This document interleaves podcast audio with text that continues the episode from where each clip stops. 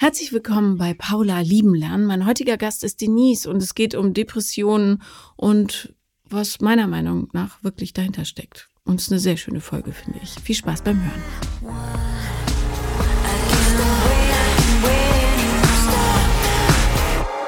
Herzlich willkommen, liebe Denise. Ja, danke. Ich freue mich sehr, dass du da bist. Danke, dass ich da sein darf. Ja, an diesem wunderschönen Sonnentag in dieser trockenen Jahreszeit.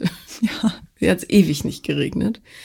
Aber ich fühle mich wie in Kalifornien und ähm, du siehst auch aus, als hättest du so den Californian Summer vor dir. Ja, das liebt, danke. ähm, worüber wollen wir heute sprechen? Ähm, genau, also ich hatte dir ursprünglich geschrieben, weil ich dieses Jahr eine ziemlich besondere Erfahrung hatte. Mhm. Ähm, und so einen Tag hatte, an dem es mir deutlich besser ging, im Sinne von, ähm, dass ich sehr lange an Dysthymie halt gelitten habe und ich weiß nicht genau, ob ich jetzt ganz gehypt bin, aber mir geht es auf jeden Fall seit, deutlich besser seitdem. Mhm. Und an diesem Tag habe ich mich halt in Foren, im Internet oder so, wollte ich mich eigentlich schlau machen, ob es Menschen gibt, denen es so ähnlich ging wie mir. Und ähm, genau, irgendwie von deren Heilungserfahrung oder so ein bisschen was lesen. Ja, bitte erklär den ZuhörerInnen nochmal Dysthymie. Genau, äh, Dysthymie ist ähm, quasi eine depressive Verstimmung, also eine Art Depression in milderer Form, die aber deutlich langanhaltender ist. Das heißt, man hat die Symptome über einen sehr, sehr langen Zeitraum. Und mhm. in meinem Fall war das halt äh, eine frühkindliche Dysthymie. Das heißt, bei mir war es eigentlich immer so. Und dann gab es halt diesen Tag, an dem ich gemerkt habe, mir ging es deutlich besser. Und genau, da wollte ich halt sehen, äh, ob es Menschen mit ähnlichen Erfahrungen gibt und ob die das irgendwie miteinander geteilt haben, weil ich mich gefreut habe, dass es mir besser ging und bin dann absolut auf fast nichts gestoßen.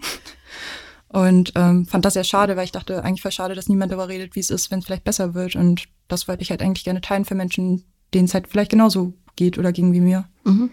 Und Dysthymie ist ein sehr häufiges Vorkommen. Mhm. Also, falls jemand denkt, er ist alleine oder sie ist nicht, sondern es betrifft ganz, ganz viele Menschen. Ja. Also, ähm, Depression ist ja immer noch komischerweise, aber gut, wir leben natürlich in unserer kleinen aufgeklärten Bubble hier ähm, in diesem Podcast, aber komischerweise ist es ein wahnsinniges Tabu immer noch. Dabei ist diese Schwere des Lebens ja durchaus, also ehrlich gesagt, man muss ja nur Dostoevsky lesen, um zu verstehen, dass er ebenfalls betroffen war. Ja. Hast du Dostoevsky mal gelesen? Nee, tatsächlich nicht. Tu es nicht. Es ist wahnsinnig wortgewaltig und irgendwie, ich fand es immer anstrengend. Aber man merkt diese totale ähm, Melancholie und Schwere extrem bei ihm, finde ich. Und ich wette, dass er mindestens an Dysthymie gelitten hat. Auf jeden Fall, du hast festgestellt, viel Infos gibt's dazu nicht. Vor allem ähm, sind Betroffene da noch nicht frei genug, offenbar, um über ihre Erfahrungen zu sprechen. Und was hast du dann gemacht? Genau, ähm, also im Prinzip habe ich versucht, mich weiter zu informieren und halt irgendwie zu sehen, ob es positive Berichte gibt und habe dann so bin so auf Foreneinträge gestoßen, wo dann jemand ähm, gezielt danach gefragt hat, hey, habt ihr irgendwie ähm, eine Recovery ähm, Experience, also mhm. eine Erfahrung von Heilung bezüglich Dysthymie, ähm, die ihr hier teilen wollt. Und dieser Beitrag hatte in kürzester Zeit super, super viele Aufrufe, weil es schon mal so viele Menschen interessiert hat. Ähm, es gab allerdings nicht wirklich Berichte dazu. Und dann dachte ich mir, eigentlich super schade, ähm, aber ich möchte das voll gerne teilen, weil eben auch viele Betroffene darunter geschrieben haben, dass es ihnen halt voll helfen würde, irgendwie so einen positiven Erfahrungsbericht zu hören und so ein bisschen Hoffnung daraus zu schöpfen, dass es ihnen vielleicht auch irgendwann wieder besser gehen kann. Zumal, wenn man da so drin hängt, äh, häufig auch der Blick äh, nach oben fehlt, quasi im wahrsten Sinne des Wortes. Und dann in diesem depressiven Tunnel sitzt und nicht weiß, äh, was ist übrigens dieses etwas buntere Gefühl, was ich heute hatte. Ne? Genau. Ja. Und was hast du dann gemacht?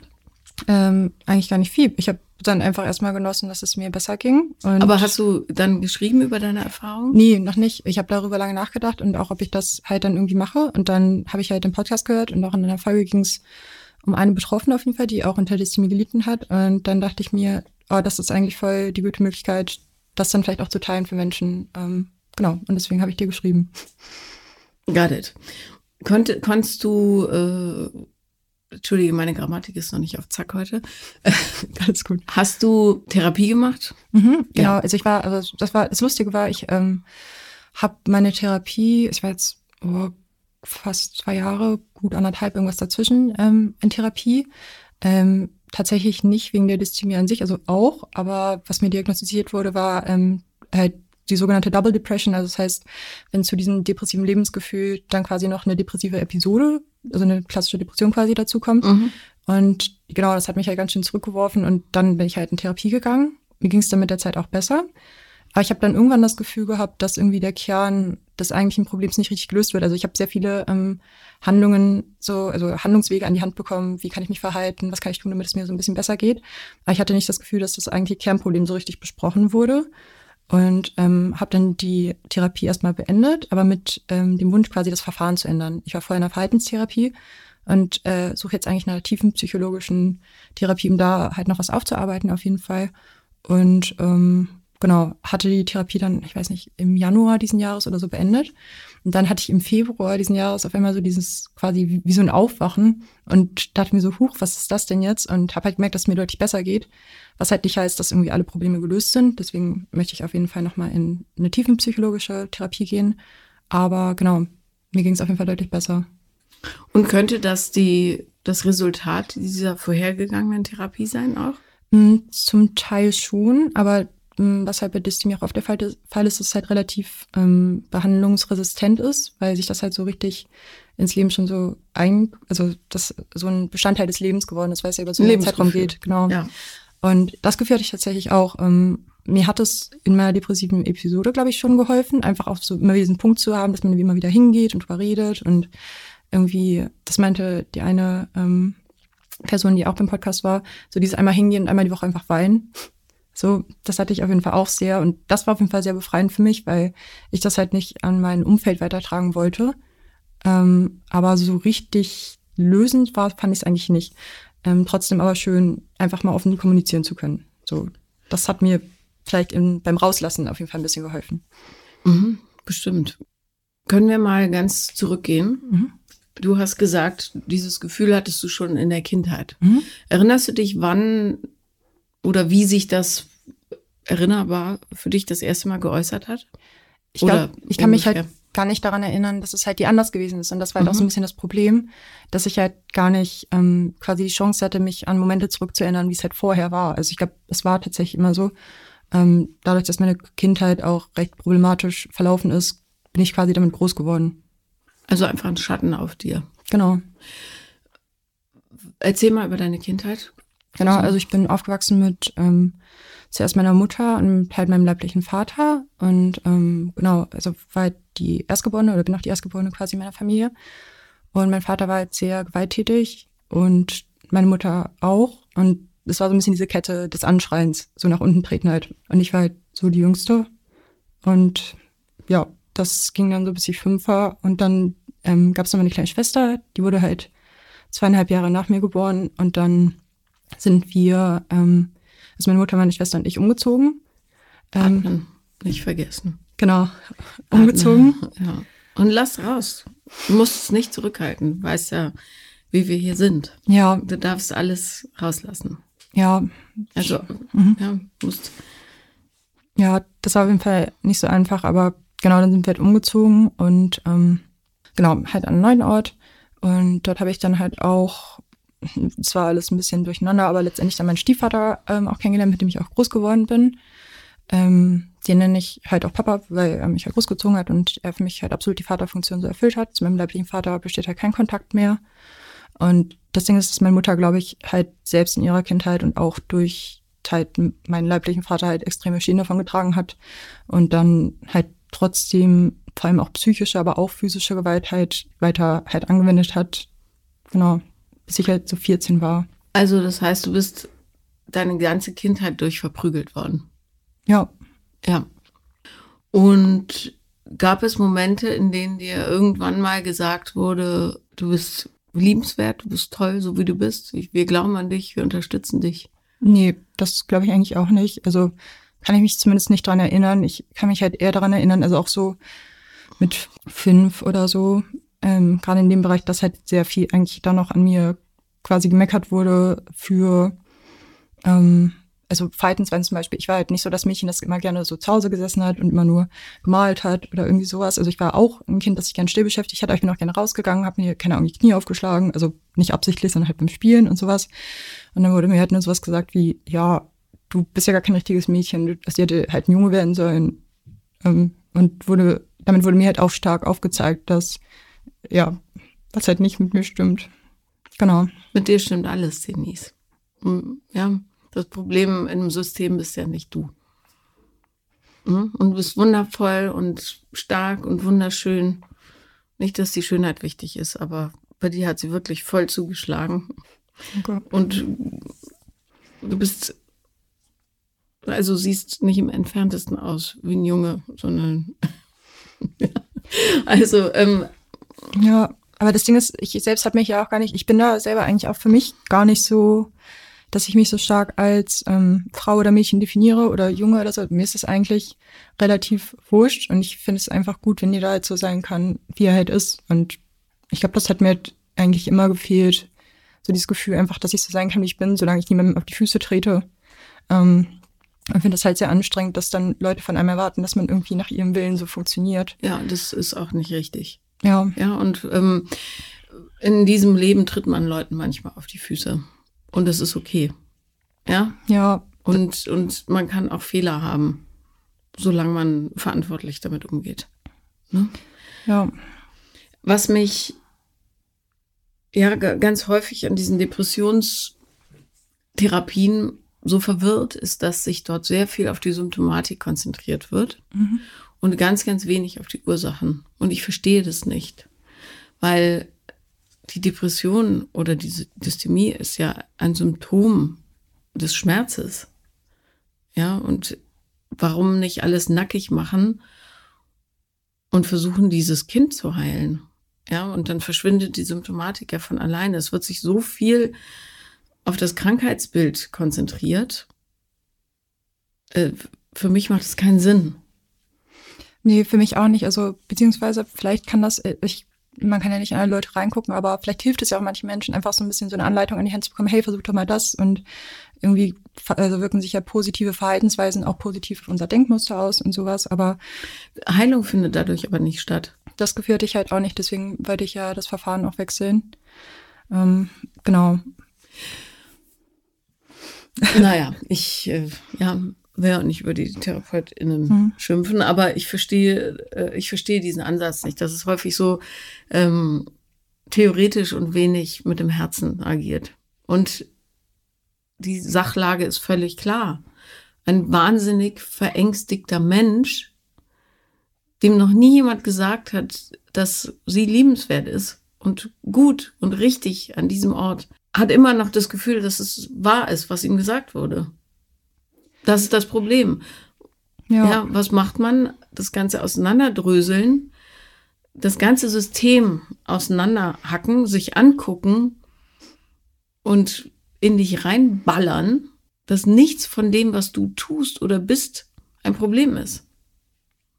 Ja, sondern du wirklich nur unglücklicherweise in diese Scheiße geboren wurdest, wofür du nichts kannst.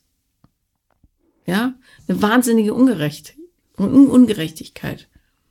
Ja, ich glaube, das Problem ist halt, also klar, dass ich es nie gesagt bekommen habe, aber ich, dass ich halt gemerkt habe, dass ich im Laufe meines Lebens halt unterschiedliche Strategien halt probiert habe, um halt damit umzugehen. Also sehr viele schädliche Strategien, aber wenn ich so überlege als Kind, war ich, glaube ich, auch dann sozial irgendwie sehr verstört und konnte irgendwie nicht so richtig. Also ich hatte immer ein sehr großes soziales Umfeld, ohne mich wirklich aber mit diesem verbunden zu fühlen und habe, glaube ich, sehr, ich weiß nicht, also war, glaube ich, auch echt teilweise echt ein gemeines Kind, das halt dann einfach Kinder ausgenutzt hat. Aber ist gesagt. doch logisch. Ist doch völlig logisch. Du ja. musstest so sein, um zu überleben. Ja, aber ich habe halt gemerkt, da war ich dann irgendwie 14, halt nach einer Erfahrung, dass das halt überhaupt gar nicht der Weg ist, den ich halt gehen möchte und dass ich mich dadurch ja selber nicht mehr mag, wenn ich halt gemeint zu einer Menschen bin irgendwie. Nach was für eine Erfahrung? Ähm, da hatte ich meinen ersten Freund und den habe ich tatsächlich betrogen mit seinem besten Freund und das war ein total lieber Kerl, also auch also eine total liebenswerte Person. Ich glaube tatsächlich, dass ich damals auch die Beziehung aus den falschen Gründen eingegangen bin, nämlich aus dem Grund, dass mich ja jemand so mochte und dass ich das so toll fand, aber nicht, weil ich so großartig interessiert war an der Person. Das war halt so ein gutes Gefühl, das ich bekommen habe und bin dann halt damit sehr schlecht umgegangen. Aber auch das hm. ist doch total logisch. Natürlich, du brauchtest ja irgendjemanden, der dir zujubelt. Ja. Und dass es nicht unbedingt jemand ist, den du vielleicht toll findest, ist doch auch klar weißt ja, wenn du diesen Podcast schon länger hörst, dass es ähm, ein total gängiges Muster ist, dass man einfach Leute nimmt, weil die sagen, yay, ich finde dich toll. Etwas, das du noch nie gehört hast. Und natürlich achtest du dann in erster Linie darauf, dieses Loch zu stopfen, als äh, auf dein Bauchgefühl, ob das wirklich ein passender Mensch ist. Ja, und darum, ja. Wenn da noch jemand ist, der dir, dir zujubelt oder sagt, boah, du bist die Schärfste hier, natürlich, du hast ja einen wahnsinnigen Hunger danach. Also ich hoffe, dass du dir deshalb keine Vorwürfe machst. Und wenn ja, gibt es einen relativ einfachen Weg, das auszuräumen. Du rufst ihn an und erklärst dich und sagst, es tut mir total leid, ich war damals noch nicht in der Lage, das besser zu handeln. Fertig. Ja, also das steht vielleicht echt aus, weil also ich habe auf jeden Fall ein super schlechtes Gewissen, aber ich muss auch sagen, ähm, dass ich auch sehr dankbar für die Erfahrung bin, die gemacht zu haben, weil ich glaube, dass wenn das nicht passiert wäre, ich glaube, wenn man manchmal Leute ausnutzt, dass ähm, man auch selbst gut vor sich argumentieren kann, warum man das tut und sich das irgendwie schönreden kann, wenn man das will. Aber in dem Fall war das halt einfach nicht möglich, weil quasi der Fehler sehr offensichtlich war. Und ähm, genau, ich hatte es ihm aber auch direkt erzählt, weil ich halt auch ein sehr schlechtes Gewissen hatte. Ähm, er hat sich dann von mir getrennt. Und dann war ich halt sehr quasi, also weil diese Person dann nicht mehr mit mir zusammen sein wollte, guterweise, ähm, so ein bisschen auf Entzug von diesem, ja, keine Ahnung, zu jubeln, Näheerfahrung und sowas. Und dadurch habe ich halt gemerkt, okay, so kann ich mich ja nicht anderen Menschen gegenüber verhalten. Und wenn ich so bin, dann mag ich mich halt einfach selber auch nicht. Und das war für mich so ein Punkt, wo ich halt wirklich ähm, gemerkt habe, das ist nicht der Weg, damit umzugehen irgendwie. Ja, aber der Weg, damit umzugehen, wäre eben zu verstehen, warum du in bestimmten Situationen wie reagierst. Und ein Kind, was so aufgewachsen ist wie du, hat einen wahnsinnigen Mangel. Natürlich. Du hast ja nichts bekommen außer Essen. Ja. So. Und ja. das ist doch logisch. Und das wird dir in allen Bereichen deines Lebens wieder und wieder begegnen. Wenn jemand sagt, toll gemacht, Denise, ich finde dich super, dass du dann wie so ein Verdurstender in der Wüste dahin rennst. Innerlich. Ja, aber genau das hatte ich zum Glück auch ähm, ablegen können, weil ich halt wirklich gemerkt habe, dass es auch nicht das ist, was ich will. Nur, dass mir Leute gut zusprechen, weil ich möchte mich auch wohlfühlen mit einer Person, mhm. ähm, die mich mag und die ich selbst auch toll finde. Und nach meiner letzten Beziehung hatte ich das halt auch sehr stark. Ähm, das waren so zwei Jahre und es war eine sehr toxische, sehr ungesunde Beziehung, in der wir, glaube ich, beide das Schlechteste ineinander zum Vorschein gebracht haben. Mit jemandem, der wiederum gar nicht über sein Handeln reflektieren wollte. Er konnte halt Kritik nicht vertragen, weil so, also selbst wenn sie freundlich geäußert wurde oder einfach nur als Bitte geäußert wurde, weil das so sehr an seinem Selbstbild genagt hat, dass ähm, ja, das dann umgekehrt wurde. Ähnelt das äh, dem Verhalten deiner Mutter? Ja, so ein bisschen schon. Ähm, ja, aber irgendwie trotzdem anders. Ich, ja, ich habe immer dazu tendiert, so Partner auszuwählen, wo ich das Gefühl hatte, ich hatte so ein bisschen die Kontrolle über die Situation, weil ich das Gefühl hatte, das ist jemand, der sehr harmlos ist oder sehr freundlich und der mich mag und sowas. Ähm, und das war in dem Fall auch so, nur ähm, hat sich das dann irgendwie doch anders herausgestellt und im Endeffekt war ich dann sehr, sehr, also habe einen sehr starken Kontrollverlust erlitten in dieser Beziehung und habe halt gemerkt, wie schlecht es mir damit ging. Und ähm, ich weiß nicht, mein, mein alter Chef im Café, wo ich arbeite, meinte irgendwann zu mir, ähm, auch wenn ich die meisten seiner Ansichten nicht teile, aber darin schon, es gibt halt immer den, der es macht und der, der es mit sich machen lässt. Absolut richtig. Genau, und in dem Moment habe ich mich dann auch, meine Freundin, beste Freundin, habe ich auch gefragt, warum ich das halt mit mir machen lasse. Also wirklich so Gaslighting-mäßig, ähm, wurde mir erzählt, dass das, was ich wahrgenommen hatte, ja gar nicht stimmt oder ähm, dass ähm, ich an Dingen schuld sei oder wenn ich gesagt habe, mir ging es mit Dingen nicht gut, dann wurde es als emotionale Erpressung gewertet und es war wirklich sehr schlimm. Und ich habe mich gar nicht wohlgefühlt in dieser Beziehung. Und dann haben wir uns irgendwann nach einem Jahr hin und her getrennt, was auch sehr gut war. Und ich habe eine riesen Erleichterung gespürt und habe danach gedacht, oh krass, ähm, ich habe keine Ahnung, warum ich mir das angetan habe und musste dann halt erstmal darüber nachdenken, warum ich das so gemacht habe, wie ich es gemacht habe. Und letztendlich war ich danach echt ein sehr glücklicher Single, weil ich gemerkt habe, ich brauche niemanden, um glücklich zu sein. Ich bin richtig froh, wie es ist. Ich habe ein tolles soziales Umfeld und bitte nicht nochmal schlechte Gesellschaft, dann lieber nicht so, also keine Gesellschaft quasi in dem Sinne. Mhm. Und daran hast du dich auch gehalten danach? Ja, also was heißt gehalten? Also ich war, ähm, bin tatsächlich ziemlich schnell, so schnell ist mir das auch nie passiert. Ähm, also ein halbes Jahr später war ich dann, in, bin ich jetzt in einer neuen Beziehung Ähm, war aber gar nicht mein Plan, weil ich das erste Mal echt zufrieden mit meinem Leben war und ähm, war dann tatsächlich auf Tinder unterwegs, aber sehr unklischeehaft. Ähm, ich, es war halt Corona, ich habe immer neue beiden Mitwohner gesehen, war auch schön, aber ich dachte mir, neue Leute sehen finde ich auch toll und war halt extrem viel spazieren. Also mein Schrittezähler war sehr stolz auf mich, weil ich so viel spazieren war auf Tinder und das war halt alles, was ich gemacht habe. Also jeden zweiten Tag irgendwie rausgehen, paar Kekse essen. Ich habe so viele Plätzchen geschenkt bekommen, weil halt Weihnachten war auch. Und ähm, mich mit Leuten unterhalten, das war richtig cool. Und ähm, ja, so hat Tinder auch echt Spaß gemacht, fand ich. Und ähm, da habe ich dann auch tatsächlich auch meinen Freund kennengelernt, was mir gar nicht gepasst hat, weil ich eigentlich in dem Jahr noch ins Ausland wollte für mein Studium. Und ähm, das eigentlich gar nicht so geplant war. Also ich wollte ja absolut niemanden kennenlernen, weil für mich das auch klar war, ich gehe ins Ausland, ich komme jetzt aus einer Beziehung und jetzt passt eigentlich gar nicht irgendwie. Und ähm, ja, habe dann aber trotzdem ihn kennengelernt und muss auch sagen, dass das eine Beziehung ist, die mir halt wirklich ähm, sehr gut tut, weil ich, glaube ich, das Gefühl hatte, dass ich sie gar nicht brauche. Ja. Und weiß er alles von dir? Nee, tatsächlich, also schon vieles. Aber ich glaube, ich habe es noch nicht so richtig geschafft, über alles zu reden, weil ich glaube, ich auch bestimmte Dinge auch noch mit niemandem besprochen habe, so wirklich. Aber ja, ich glaube, so in kleinen Häppchen erzähle ich halt immer so, ja, wie es mir halt ging. Was zum Beispiel verbirgst du vor ihm? Mm, ich glaube zum Beispiel die Tatsache, dass meine Mutter halt auch eine große Rolle im Punkt ähm, psychischer und physischer Gewalt gespielt hat, weil ich auch noch halt Kontakt zu ihr habe. Ähm, genau, und ähm, ich nicht, weil es mir irgendwie peinlich ist, sondern weil ich halt nicht will, dass er sich unwohl fühlt, wenn er da ist. Ich äh, stell die Frage einmal. Ähm, ich würde es gerne wissen, warum hast du noch Kontakt mit ihr? Ich glaube tatsächlich aus einem sehr pragmatischen Grund. Also ich bin halt aufgewachsen und es geht halt auch viel so um Geld, Finanzen, solche Dinge. Und ähm, ich bin zwar traurig, dass mir die Dinge passiert sind, aber ich bin nicht so sehr wegen ihr traurig. Ich habe es eigentlich echt gut geschafft, so wie mit ihr als auch mit meinem leiblichen Vater, zu dem ich keinen Kontakt habe, ähm, auf einer emotionalen Basis abzuschließen. Das auch schon sehr früh, ähm, weil ich gemerkt habe, da wird nichts kommen. Und ähm, habe es dann eher auf so eine Art, auch wenn es blöd klingt, geschäftliche Ebene so runtergebrochen für mich. Ich bin nett, ich bin da, es gibt Pflichttermine. Ähm, und, und sie gibt dir Geld. Genau, so mhm. nach dem Motto. Ist auch Grund, du, ist so völlig okay. Ja. Ähm, ist sie noch mit deinem Stiefvater zusammen? Nee, auch nicht mehr. Von dem hat sie sich auch scheiden lassen. Und also mein, muss sagen, mit meinem Stiefvater, mit dem hat sie noch zwei ähm, Söhne bekommen, meine kleinen Brüder, mit dem ich auch aufgewachsen. Und auch wenn das faktisch halt meine Halbbrüder sind, sind es halt genauso meine Brüder. Mhm. Und von dem hat sie sich aber auch getrennt und ist dann äh, witzigerweise auch mit ihrem Chef, äh, relativ klischeehaft, ähm, zusammengekommen. Auch hat sich sehr schnell schwängern lassen, hat mit ihm wieder zwei neue Kinder bekommen, die jetzt so um die 20 Jahre jünger sind als ich. Wie alt bist du jetzt? Äh, 24. Ich werde dieses Jahr 25. Das heißt, sie sind noch klein. Die sind ganz klein, ja genau. Und ähm, werden die auch verprügelt?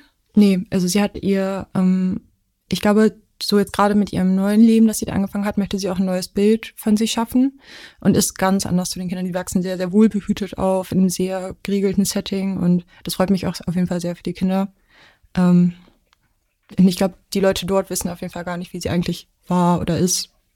Ähm, weil sie sich halt jetzt entschieden hat, anders zu sein. Und wir hatten neulich auch ein Gespräch, in dem es um meinen kleinen Bruder ging, der jetzt irgendwie starke Drogenprobleme hatte und auch kurz in der ähm, Geschlossenen war. Ähm, und dann meinte ich zu ihr, ja, äh, weil sie hatte Angst, dass es in ihrem Erziehungsstil liegt oder lag. Und dann ja. Das, ja, aber auch Jein, weil er dann auch solche Dinge sagt, wie er hätte sie geschlagen oder so. Und es ist nicht so, als würde ich den Leuten nicht glauben, wenn sie sagen, mein, also meinen kleinen Geschwistern, sie hätte sie geschlagen, aber ich weiß halt, wie sie sich verändert hat und dass sie das in ihrem jetzigen Leben halt wirklich nicht mehr tut. Also davon bin ich absolut überzeugt. Wie alt sind deine Brüder? Ähm, jetzt 18 und 16. Und die sind aber auch verprügelt worden von ihr. -mm. Also ich glaube, die haben halt viel psychische Gewalt erfahren. Ich würde nicht ausschließen, dass es mal vorgekommen ist, aber. Und die haben noch gesehen, wie du verprügelt ja, das, wurdest. Ja, das haben sie mitbekommen. Ja. Genau, auch das in das der macht ja kaputt. Ja, ja natürlich. Ähm, aber es ging jetzt um ihren jetzigen Erziehungsstil, sag ich mal, in den letzten Jahren irgendwie, dass sie sich da sehr geändert hat. Und ähm, da habe ich halt auch relativ direkt gesagt, so, naja gut, also ich sehe halt auch, wie er jetzt lebt, wie jetzt die Erziehung stattfindet. Und das heißt nicht, dass nicht Sachen kaputt gegangen sind. Aber im jetzigen Zustand per se liegt das, glaube ich, nicht. Ich meinte auch zu ihr, ähm, dass ich halt deutlich strenger erzogen wurde und halt auch, dass er auch physisch gewalttätig war. Und sie hat einfach gesagt, ja stimmt, du wurdest strenger erzogen. Also das heißt, sie übernimmt gar keine Verantwortung dafür. Nee, also ich glaube, sie hat sich auch nie, glaube ich, entschuldigt für irgendwas in mhm. ihrem Leben. Was passiert, wenn du das einforderst? Ich glaube, das ist es mir nicht wert, ehrlich gesagt. Mhm. Also ich glaube, sie könnte sich entschuldigen und es würde eigentlich keinen Unterschied machen. Hast du mit deinen Brüdern offen darüber gesprochen, gerade mit dem, der so Schwierigkeiten hat? Nicht so richtig. Ähm, wir hatten da ein Gespräch, ähm, wo wir relativ offen darüber geredet haben. Aber ich weiß jetzt auch nicht genau. Er hat auf jeden Fall auch sehr Schwierigkeiten im sozialen Umgang, befindet sich auch in einer Beziehung, die sehr toxisch ist mit einer Person, die unter halt Borderline auch leidet. Und es ist sehr, sehr kompliziert auf jeden Fall, ähm, gerade an ihn ranzukommen überhaupt. Und das macht die Situation nicht einfacher, aber mit dem Rest meiner Familie, ähm, der halt irgendwie verfügbar ist, also meinen kleinen Brüdern, meinem Papa, also meinem Bruder, meiner Schwester, meinem Papa, so rum, ähm, habe ich da auf jeden Fall auch schon offen ähm, drüber geredet. Ähm, und ich glaube, die sind auch gerade gut dabei, das aufzuarbeiten, dass es ihnen mhm. besser geht. Ähm, das würde nämlich dem System helfen, äh, wenn, also ja, und du weißt ja, ich bin immer für Offenheit, gerade was die schmutzigen Dinge betrifft, weil Geheimnisse oder Dinge, die nicht ausgesprochen werden, sich immer zeigen in irgendwem. Und äh, dein Bruder schreit er schon Hilfe, Hilfe, laut und deutlich. Darum, meine Meinung, mhm. hilft es der Gesundung des ganzen Systems total, da die Hosen runterzulassen. Und wenn deine Mutter nicht mitmachen will, ist es ihre Entscheidung. Ja, ich, also der, das wird sich auch in ihrem Körper zeigen irgendwann, hundertprozentig. Äh, das, was sie nicht rauslässt, aber äh, für die anderen wenigstens. Weißt du, für deine, ähm, für deine Schwester, für deine beiden Brüder, die 16 und 18 sind, für deinen Vater. Da kann man ruhig mal sich zusammensetzen und sagen, pass auf, das und das würde ich gerne besprechen und ich möchte einfach, dass wir alle unsere Erinnerungen und Erlebnisse hier auf den Tisch legen, weil das dieses gemeinsam, ja, das, das Blutbad angucken, das hat was total Heilsames. Und ich glaube, dass, oder ich könnte mir vorstellen, dass es deinem Bruder auch hilft, äh, sein kompensatorisches Verhalten zu verstehen. Ne? Ja, ähm. tatsächlich. Gerade meine Eltern versuchen auch sehr viel mit ihm zu reden und auch, also wirklich sehr vorsichtig und behutsam, aber irgendwie ist es halt gerade sehr schwer, an ihn ranzukommen. Trotzdem denke ich auch, dass es auf jeden Fall helfen könnte, sich als Familie zusammenzusetzen und da offen drüber zu reden. Ich würde deine Mutter da rauslassen, weil die ja, nicht bereit ist. Ich habe es auch tatsächlich nicht dazu gezählt, gerade ja. in meinem Kopf. Ach so, genau. weil du gesagt ja, genau. hast, deine Eltern. Genau, aber beide reden auch mit ihr, aber sie würde ich aus dem Gespräch eher ausklammern. Ja, weil das bringt nichts. Es müssen Leute sein, die bereit sind, Verantwortung dafür zu übernehmen. Und dein Vater ähm, trifft die Verantwortung ebenso, weil er nicht verhindert hat, dass diese Gewalt geschieht, ne? Ja. Und der, der wird sich sicher auch quälen deshalb. Ja, ich denke auch. Und ähm, ja, also ich will das auf jeden Fall auch gerne machen, mich zusammensetzen. Ich habe immer nur das Gefühl, ähm, dass dabei halt so viel an mir kleben bleibt, so in Aufarbeitung, weil der Rest vielleicht auch nicht weiß wie oder sich mit bestimmten Dingen nie auseinandergesetzt hat. Aber es ist dann auch teilweise schwierig. Also ich finde das auch einerseits sehr niedlich, wenn mein Papa sich der sich selbst auch in einer sehr schwierigen Beziehung befindet, mit einer Frau, die meiner Mutter vom Prinzip relativ ähnlich ist. Ja. Ähm, da habe ich mich auch schon öfter mit ihm zusammengesetzt und mit ihm darüber geredet und dann hat er mich angeguckt und meinte so, ach stimmt, das habe ich das noch nie gesehen. Ich glaube, du hast recht. Und dann war es irgendwie einerseits sehr niedlich und andererseits dachte ich mir, ich wünschte irgendwie, dass meine Eltern mir das sagen könnten. Mhm. Ja, ähm, manchen, also vielen fehlt halt die Kraft und auch der Mumm, ne? Ja. Aber es ist trotzdem wenn man heilen will, ist es wichtig, alle Teile anzugucken. Und manche Teile wollen nicht mitmachen, die muss man dann halt ausklammern. Aber jeder, der bereit ist, das anzunehmen, den würde ich dazu holen. Wie so ein Powwow irgendwie. Ja. Ich glaube, wenn die Wahrheit gesprochen wird, ja, und es gibt klinische Depressionen und so weiter. Ich glaube, mhm. wenn die Wahrheit gesprochen wird in so einem richtig verransten Scheißsystem wie deines, dann trifft Heilung fast automatisch ein. Weil meiner Meinung nach äh, zeigen sich all diese Symptome, ja, wie bei dir zum Beispiel, vor allem das dann so stark, wenn keine, niemand Verantwortung übernimmt für das, was geschehen ist. Wenn das aber passiert, kannst du auch loslassen. Ja. Wenn jeder das, den Teil annimmt, der zu ihm gehört und nicht du alles schleppen musst. Ja, und deine Mutter ähm, kann zwar so tun, als wäre sie jetzt eine andere Mutter, aber das Problem hat sie ja nicht angegangen. Hm, ich weiß nicht, ich glaube, bei ihr habe ich halt echt gelernt, dass es echt Menschen gibt und das hatte sie tatsächlich mit meinem Ex-Freund ein bisschen gemeinsam, ähm, die so stark auf Verdrängung setzen können, dass einfach, dass es einfach nichts in ihnen auslöst. Also das finde ich schon sehr krass. Also wenn man wirklich so, auch wenn, als ich meinte, ja, ich wurde ja streng erzogen mit physischer Gewalt und als sie gesagt hat, stimmt, du bist sehr streng erzogen, ohne dass halt irgendwie eine Entschuldigung oder irgendwas ja. kam. Ähm, das hat sie aber nicht nur bei Dingen, die sie selbst getan hat, sondern auch, weiß ich nicht, sie ist auch unter ihrem Vater zum Teil mit häuslicher Gewalt und sowas aufgewachsen. Ähm, und wenn ich mit ihr darüber rede, sie redet über ihren Vater, als sei es der beste Mensch der Welt. Mhm. Und sie hatte irgendwann so einen Abend, da kam irgendwie voll viel aus ihr rausgesprudelt dahingehend. Und dann habe ich sie angeguckt und meinte, du erzählst mir gerade, er war nie da und er war sehr gewalttätig und so und so weiter und so fort. Und sagst dann, dass es der beste Mensch der Welt sei. Das macht doch gar keinen Sinn. Und dann hat sie mich angeguckt und einfach das Thema gewechselt. Ja, klar. Na, weil das denen wahnsinnig wehtut natürlich. Ja. ja. Ähm, und die Leute, die so gewalttätig sind, sind ja nicht per se schlechte Menschen, sondern die sind einfach, äh, ja, haben sich einbetoniert und versuchen das, was sie erfahren haben, erträglicher zu machen, indem sie es normalisieren. Ja. Ja, ich schlag mein Kind auch, guck, schafft sogar Abitur. Ja. Ja, sieht gut aus, schafft Abi, alle sind stolz drauf. Ja. Also, aber das heißt ja nicht, dass es richtig ist. Ja. Nee. Und gerade diese Betonleute, die sind so schwer, dass sich irgendwann selber versenken. Bloß du willst nicht, dass die dich mit runterreißen. Und ja. das passiert halt gerade oder ist fast passiert, ja, durch diese Schwere in dir. Ja, aber deswegen habe ich halt eigentlich auch gelernt, mich von solchen Leuten abzukapseln, weil ich eigentlich echt oder oft, vielleicht auch ein bisschen zu oft der Meinung bin, dass man einfach jedem Menschen helfen kann und einfach nur mit ihm reden muss und irgendwie einen Zugang finden das kann. Das war nicht dein Job. Ja, also, mhm. ja, dieses mit den Brüdern, das würde ich jetzt mal ausklammern. Ich mhm. würde es wenigstens auf den Tisch legen, ja. dass der eine Chance hat, weil ähm, es gibt zu wenige, die sprechen. Aber trotzdem, was daraus geschieht, ist nicht deine Verantwortung. Ja. Und, und ähm, 24 bist du, ne? Mhm. Ich verstehe diese, diesen wirtschaftlichen Gedanken total. Mhm. Ja, diese fast trügerische Sicherheit. Ich glaube aber, zum Erwachsenwerden wäre es gut, wenn du das kappst, innerlich. Ich habe das auf jeden Fall auch vor. Ähm, ich bin jetzt auch im Master und genau, bekomme dafür dann den Master. ersten Job hast. Genau, richtig. Das ist auch mein Ziel. Also es ist auch nicht so, als würde ich mich irgendwie finanziell, also können meine Eltern auch gar nicht mich finanziell komplett irgendwie durchfinanzieren. Ich arbeite halt neben dem Studium halt auch im Schnitt 25 Stunden die Woche. Ähm, Was krass ist, ja, weil Masterstudiengang ist ja auch zeitaufwendig ja, das hat auf jeden Fall auch mein Studiengang, also mein Studieren generell auf jeden Fall in die Länge gezogen, ähm, dass ich halt einfach so viel gearbeitet habe, was Sprich mich halt auch geärgert hat. Ja, ja, sag denen, was los ist und äh, sag, ich versuche so schnell wie es geht. Ja, und das ist dann halt auch mein Ziel, dass sobald ich halt fertig bin mit dem Studium, ich dann wirklich sage, gut, jetzt bin ich halt nicht mehr auf dich angewiesen und wenn ich Kontakt haben möchte, dann suche ich den, ansonsten lasse ich es halt einfach. Mhm.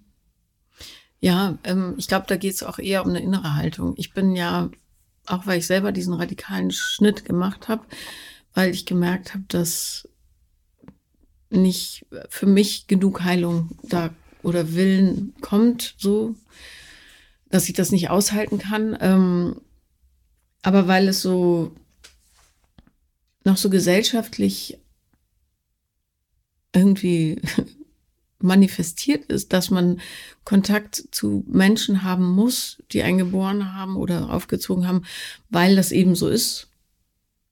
Ich sag euch nochmal, Leute, A, Elternschaft muss man sich verdienen, finde ich. Kein Kind dieser Welt hat gesagt, bitte, bitte, bitte, ich möchte, dass du mein Elternteil sein wirst, sondern ähm, du hast den Job, aus dem Kind, was du in die Welt setzt, das glücklichste, möglichst stärkste Wesen zu machen, was möglich ist. Das ist der einzige Job.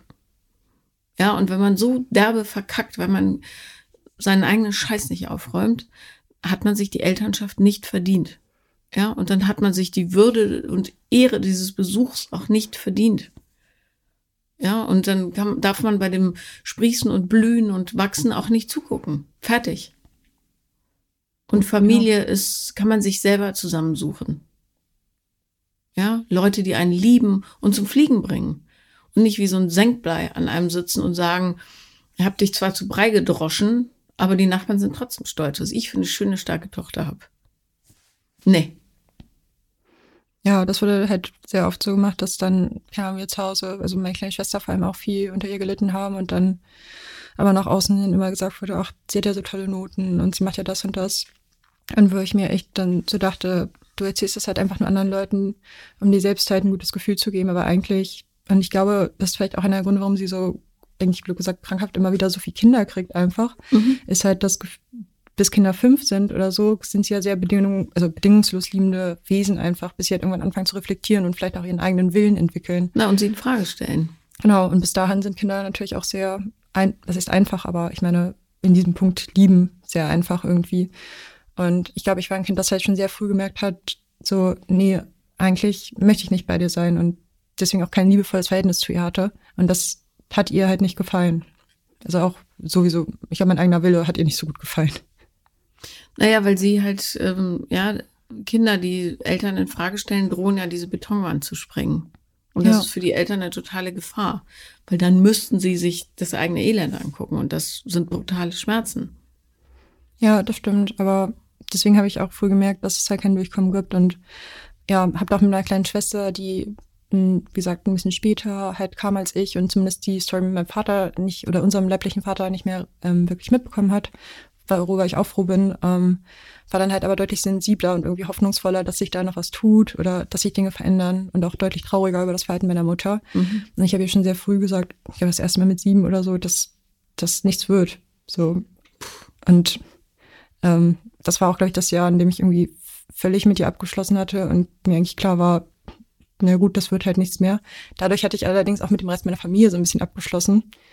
Und das wiederum tut mir halt auch leid, dass ich das Gefühl habe, so meine kleinen Geschwister so ein bisschen hängen gelassen zu haben. Aber du hast jedes Recht dazu. Ich habe als große Schwester von drei kleinen Geschwistern fühlt man sich doch ein bisschen in der Verantwortung, für sie da zu sein. Und das habe ich halt wirklich nicht gemacht. Ich war sehr distanziert. Aber also es spricht sehr für dich, dass dich das so berührt, natürlich. Aber du musst sie nicht aufziehen. Ja. Und natürlich wirst du die verteidigen und schützen und so weiter. Aber du hast ja gar keine Mittel dazu. Umso wichtiger ist es, dass du denen das mal sagst. Das habe ich auch tatsächlich ähm, als erstes, als es mir irgendwie wieder besser ging an diesem Tag. Und seitdem, also selbst wenn mich noch Dinge beschäftigen und traurig machen, geht es mir halt auch wirklich deutlich besser. Habe ich als erstes meine kleine Schwester halt angerufen, um mich bei ihr zu entschuldigen irgendwie weil das wirklich was war, was mich sehr lange beschäftigt hat. Und ähm, halt auch das Gespräch mit meiner Familie gesucht, so ein bisschen. Ähm, genau. Und das tat uns beiden, glaube ich, auch wirklich sehr gut. Und seitdem ist unsere Beziehung auch nochmal deutlich besser geworden. Ähm, ja.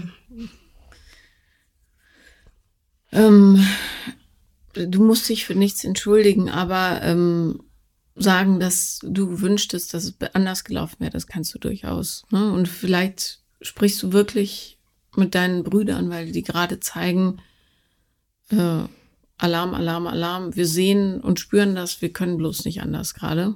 Die wohnen noch bei deiner Mutter. Nee, wir nee. sind alle bei unserem Vater geblieben tatsächlich. Gut, gut, gut. Ja. Und ähm, ich möchte auch noch mal auf deine Erzählung äh, oder auf die Sache zurückkommen, die du erzählt hast, dass du deinem Freund nicht alles erzählst. Weil du nicht willst, hast du gesagt, dass er deine Mutter anders sieht. Aber was du damit schaffst oder kreierst, ist natürlich das Bild zu supporten, was deine Mutter von sich, dieses künstliche Bild, was sie in die Welt setzt. Und das tut wiederum dir nicht gut. Ja, weil du dann in einer Position bist, wo du immer so tun musst, als wäre das wahr. Ist es aber nicht. Ja. Und dein Freund ist dafür da, dich zu unterstützen, nicht sie. Ja, aber ja. mir geht's gar nicht, wirklich gar nicht darum, sie zu schützen. Das ist mir relativ egal, sage ich mal. Naja, wenn Sondern, du sagst, du willst nicht, dass er die Wahrheit sieht, dann schützt du sie damit. Ja, aber das ist eher für mich der Kollateralschaden, weil ich will halt, dass er sich wohlfühlt, eben weil ich immer noch in Kontakt auch zu der Familie stehe wenn wir sie öfter sehen. Und ich will nicht, dass er, ich kenne ihn halt gut genug und er ist halt sehr mitfühlend und ein sehr lieber Mensch. Und ich habe halt Angst, dass wenn ich ihm das erzähle, wir da hingehen und er sich dann so unwohl fühlt, überhaupt mit ihr zu reden, ähm, weil er halt weiß, was passiert ist. Was Und wäre so schlimm daran? ich will, dass er halt sich einfach wohlfühlt, egal. Also auch wenn es dann irgendwie nicht wirklich wahr ist, aber so dieses, dass er sich auch dort wohlfühlt, einfach. Warum muss er sich da wohlfühlen? Einfach weil es noch Teil meines Lebens ist und ähm, ich will, dass er sich da irgendwie gut aufgehoben fühlt. Ja, ich challenge das nochmal. Warum muss er sich an einem Ort wohlfühlen, wo du dich nicht wohlfühlst? Ich weiß nicht, ich glaube, Möchtest du, dass er glaubt, Denise hat eine Tip-Top-Familie und die ist, hat nicht so einen großen Schaden, wie es manchmal wirkt? nee, äh, das vermittle ich ihm ja auch nicht. Also ich sage ihm auch nicht, dass ich ein gutes Verhältnis zu meiner Mutter hätte. Mhm. So, das ist, weiß er auch. Ähm, aber ich will, dass er halt sich da hinsetzt und ich, wie gesagt, ich glaube, wenn er das halt wüsste, würde er halt da sitzen und sich immer unwohl fühlen, wenn wir da mal hin müssen, wie auch immer. Und dann immer da sitzen und immer gar nicht wissen, wie rede ich jetzt mit dieser Frau, was mache ich jetzt? Und ich will einfach, dass er da sitzt und, keine Ahnung, seinen Kuchen isst und sich freut. Kurzes Beispiel. Ja. passt nicht ganz von der Schwere vielleicht, Mhm. aber so, stell dir vor, es gab ähm, vor vielen, vielen Jahren in Uganda einen Diktator, der hieß Idi Amin. Idi Amin war einer der brutalsten Schlechter in der Menschheitsgeschichte. Ja? Galt aber als ganz, ganz großer Gastgeber. So, stell dir vor, du bist mit, lass mich überlegen, nicht, dass das Bild zu krumm wird. Nein, stell dir vor, der Botschafter von irgendwas nimmt dich mit zu einer Party bei Idi Amin. Mhm. Du weißt aber nicht, weil du nie Zeitung liest und auch kein Radio hörst und so weiter und da sowieso abgeschottet lebst, äh, dass Idi Amin Leute zerstückelt und abknallt und Hunderttausende verschwinden und so weiter. Sondern du denkst nur, ähm, wow, was der hier alles auffährt. Und ich dachte immer, Uganda ist ein armes Land, aber es scheint ja denen doch super zu gehen und überall ist Gold und guck mal, prima, hier komme ich öfter hin. Mhm. Im Nachhinein, ein Jahr später, zwei Jahre später, kommt plötzlich die Wahrheit raus. Mhm. Wie würdest du dich fühlen? Naja, ich hätte vermutlich einfach keine Lust mehr hinzugehen, weil ich das nicht unterstützen würde und auch nicht auf so einer, ja, oberflächlichen Basis unterstützen wollen würde, dass jemand so ist.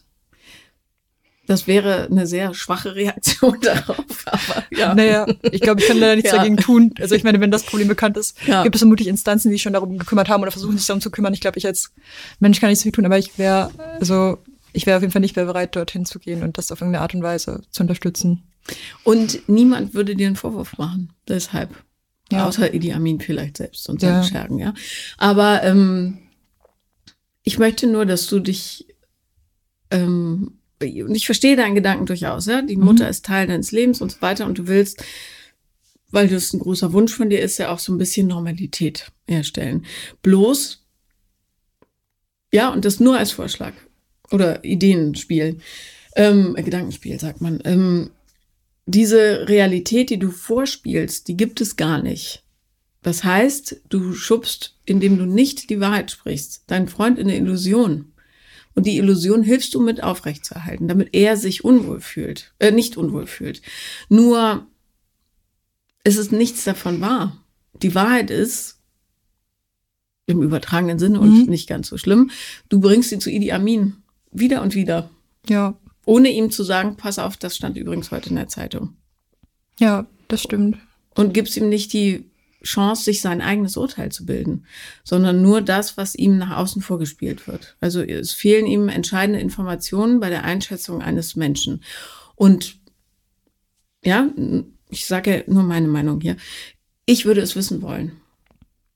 Vor allem, weil es ihm vielleicht die Möglichkeit gibt, da auch Sachen zu hinterfragen, die wiederum möglicherweise dem ganzen System helfen können. Ne? Und wenn man einer Frau, in dem Fall, die ja immer noch in ihrer Täterrolle feststeckt, hilft, diese Illusion aufrechtzuerhalten, schadet es dir. Es ist nicht gut für dich. Mal abgesehen davon, dass es für niemanden gut ist, aber wir reden ja hier zusammen um, über dich. Es tut dir nicht gut. Ja, das denke ich auch. Vor allem du, äh, behältst du die ganze Zeit wichtige Teile deiner selbst ihm vor. Der weiß gar nicht, ja, und ich ahne Ja, vielleicht ist da Scham im Spiel oder Angst und so weiter, aber ähm, A, bist du super toll und ähm, ich finde, du wirst sogar noch super toller, wenn man das ganze, dieses ganze Entsetzen zu greifen kriegt. Ähm, und B, ist, stehst du dir damit äh, deiner eigenen Heilung im Weg. Ja, das glaube ich auf jeden Fall auch. Es fällt mir halt einfach nur sehr schwer, das zu teilen, aber gar nicht so. Ich glaube, Scham ist es eigentlich nicht, weil ich halt nichts dafür kann, halt, was ja. passiert ist. Und deswegen schäme ich mich halt eigentlich auch nicht dafür. Ich mag, ähm, ich glaube, deswegen, das war halt auch der Grund in der Therapie, weil deswegen sie mir doch geholfen hat, das einfach zu erzählen oder das rauszulassen. Mhm. Ähm, mir fällt es einfach sehr schwer, das Leuten mitzuteilen, die halt zum Glück nicht in so einer Bubble groß geworden sind, sage ich mal. Und dann so dieses Mitleid oder sowas zu sehen. Und das mag ich halt einfach nicht. Mitleid und Mitgefühl sind zwei völlig unterschiedliche Dinge. Ja. Und aber ich will nicht in Watte gepackt werden, nur weil diese Dinge passiert sind. Und ich glaube, also ich selber kenne mich auch gut genug, dass wenn ich sowas hören würde, ich vermutlich auch dazu tendieren würde, meinen Umgang mit Menschen zu ändern. Einfach weil ich dann vielleicht auch ein bisschen mehr diese Menschen verstehe und das ein bisschen darauf anpasse. Trotzdem möchte ich das aber eigentlich nicht. Ja, aber ganz verstehe ich total. Ähm, und das kann man alles vermeiden, weil man offen und ehrlich ist. Wirklich, Leute, probiert es aus. Probiert es aus. Und ein ganz einfacher Trick, sich selber zu übertölpeln in solchen Situationen ist, jetzt habe ich das Gefühl, ich muss dich in Watte packen. Dabei will ich das eigentlich gar nicht. Es auszusprechen. Und zack, bist du raus. Super simpel. Ja. Und es funktioniert tausendprozentig. Und das Gute an meinem Elend ist ja, dass ich euch davon profit also profitieren lassen kann, weil ich alles schon ausprobiert habe. Ja. Extra. ja, und darum weiß ich, dass dieses ähm, die Wahrheit sprechen ein elementarer Schlüssel ist für alles, was an Heilung notwendig ist. Und darum nervt es mich so, wie in der klassischen Therapie mit solchen Geschichten umgegangen wird. Ja, weil den Leuten nicht beigebracht wird, ja, sich diese ganze Scheiße vom Leib zu reißen und sich nackt zu zeigen, sondern was ja auch gut ist, damit umzugehen, aber das hilft eben nur halb. Ja, und du willst ja nicht für 700 Jahre in Therapie sein, weil das Grundproblem noch nie angegangen wurde. Du kannst dann zwar, ja, so Masking machen und leben irgendwie, aber mehr als bloße Existenz ist es dann häufig halt doch nicht.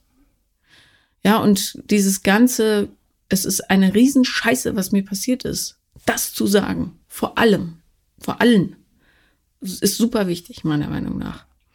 Und das erleichtert alle. Ja, und gerade Kinder, die noch in diesem System drinstecken, in dieser, es darf niemand erfahren, ich nehme halt Drogen, weil es cool ist, haha. Keiner fühlt sich wohl als Junkie. Niemand. Ja, und ich habe mich in den 90ern mit Drogen vollgestopft bis zur Haarspitze, bis ich gemerkt habe, okay, irgendwie verändert sich dadurch nichts, ja. Ja. Ja, dazu habe ich auf jeden Fall auch, ähm, ich habe immer wieder Tendenzen halt irgendwie, ich glaube, als Kind war es irgendwie so extrem, also was ja jetzt nicht schlecht ist, aber so extrem viel lesen, einfach so diese Realitätsabkopplung mhm. davon zu erfahren. Und das Kind habe ich wirklich, also wenn es sowas gäbe, irgendwie krankhaft viel gelesen, einfach nur, um quasi nicht teilnehmen zu müssen, so ein bisschen. Ja. Und dann, ja, ich glaube später auch, ich würde nicht sagen, dass es irgendwie exzessiver Drogenmissbrauch, also zu Drogen zähle ich zum Beispiel auch Alkohol auf jeden Fall, auch wenn ja. das oft vergessen wird. Ähm, aber dass ich schon auch in den Momenten, wenn man sehr betrunken war oder so sehr genossen habe, so betrunken sein zum Beispiel, einfach nur um das Gefühl zu haben, so leicht zu sein. Genau. Ja.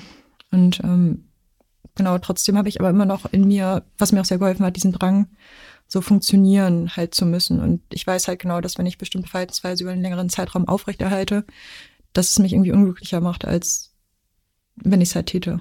Ja, ich würde so gern so ein Camp aufmachen für Leute wie dich, wo die lernen, einfach mal nicht zu funktionieren. So das totale genau Gegenteil mach Camp. Das fände ich super. Ich finde das wahrscheinlich ganz schrecklich, weil ja klar. ich auch merke, das ist halt auch so ein bisschen mein Problem, auch so dieses, ich kann, ich finde es ganz schrecklich, wenn Leute versuchen, sich um mich zu kümmern. Das löst irgendwie ganz großes Unbehagen in mir aus. Mhm. Und auch. Ja, du kennst es ja auch gar nicht. Nee, es ist wirklich sehr unangenehm. Und außer dieses, ähm, ich merke schon sehr, dass ich sehr kontrollierend bin, dass ich viele Dinge auch einfach tue. Nicht, weil ich sie gerne tue, sondern weil ich Angst habe, dass es sonst niemand tut. Mhm. So, ja. Kenne ich. Und wenn man äh, so äh, kontrolliert, dann ähm, läuft man halt weniger Gefahr, dass es außer Kontrolle gerät. Ne? Ja. Und das ist ja für Kinder im Chaos geboren das Allerschlimmste. So.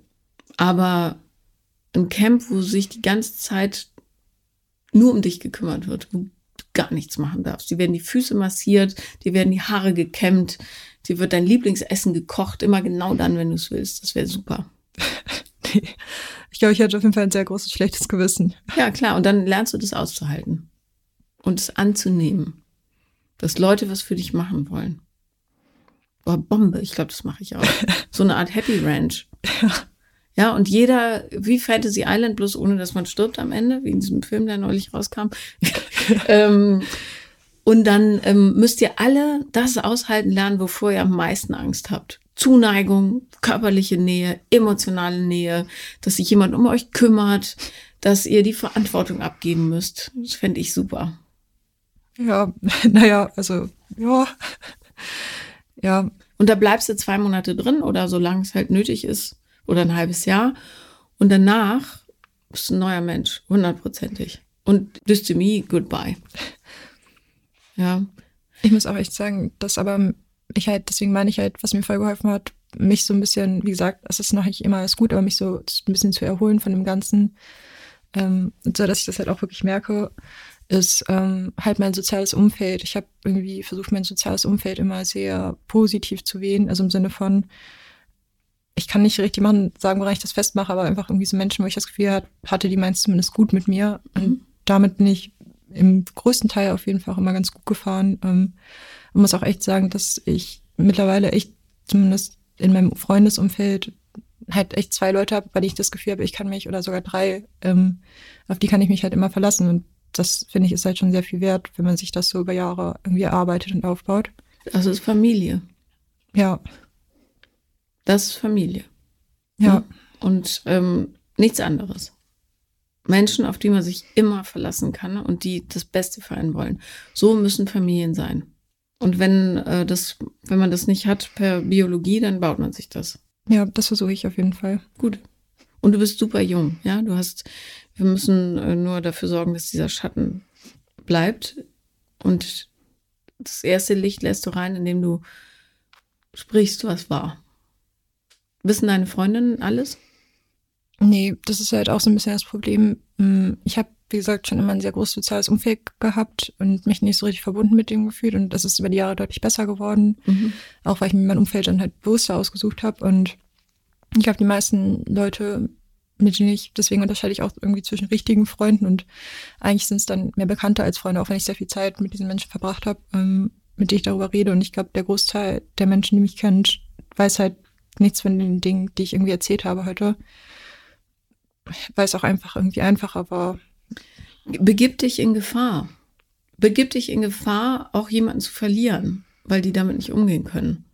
Aber dann findest du die, also dann spürst du die richtigen Verbindungen. Und die, das, dieses Vermeiden dieser Gefahr macht man ja gerne, wenn man einfach Angst hat, dann mit sich selber konfrontiert zu werden und diese Gefühle des, ich bin doch nicht liebenswert und so weiter hochkommen. Aber äh, nur so findest du die Leute. Ja, und du riskierst nichts, außer dein Glück. Ja, das stimmt. Aber ich habe tatsächlich bei den Menschen in meinem Umfeld gar keine Angst, dass sie mich deswegen weniger mögen würden. Dann gibt es keinen Grund, es nicht zu sagen. Ich glaube, ich mag es einfach nicht so sehr, so gesehen zu werden. Du musst gesehen werden. Ja, ich weiß nicht. Ich glaube, ich war eigentlich, ich hatte immer das Gefühl, das ist ja das Lustige, weil wir so viele Kinder sind, also jetzt vier, zu viert aufgewachsen. Die beiden mittleren ganz klassisch hatten so das Gefühl, zu wenig Aufmerksamkeit zu bekommen. Ähm, ist ja ganz oft so bei so Sandwich-Kindern. Und ich hatte immer das Gefühl, dass ich viel zu viel Aufmerksamkeit bekommen habe und alles, was ich Ja, wollte, meine- negative Aufmerksamkeit. Ja, du Ja. warst mitten im Saurer ins Auge. Ja, Und ähm, du musst, äh, du musst sichtbar werden. Auch für dich. Du musst morgens aufstehen und sagen, hey Welt, hier bin ich. Guckt alle her. Hier bin ich. Und ich bin genau richtig, so wie ich bin. Und wenn du sagst, hm, ich will lieber nicht im Mittelpunkt äh, sehen, dann gibst du allen Sonnenbrillen, wie bei so einer Sonnenfinsternis. Sehen die nur die Hälfte. Ja, ich weiß auch nicht, warum. Ich versuche es eigentlich immer zu vermeiden, dass mich zu viele Leute angucken. Also auch wenn ich irgendwie erzähle, ich bin halt auch in meinem Freundeskreis, ich bin auf jeden Fall eher extrovertiert und rede gerne und, und wenn du redest, als wärst du auf der Flucht. Ja? ja. Aber es wäre gut, wenn du mal äh, dem Herzen auch Zeit geben würdest, sich zu öffnen bei den anderen, ja? Je mehr Worte, desto weniger kann dir natürlich auch jemand dazwischen funken. Ja, schon. Ja. Ja, aber eigentlich mag ich es halt einfach gar nicht, wenn so viele Leute gucken. Es wäre aber mal nötig, damit dich auch jemand wirklich sieht. Ja.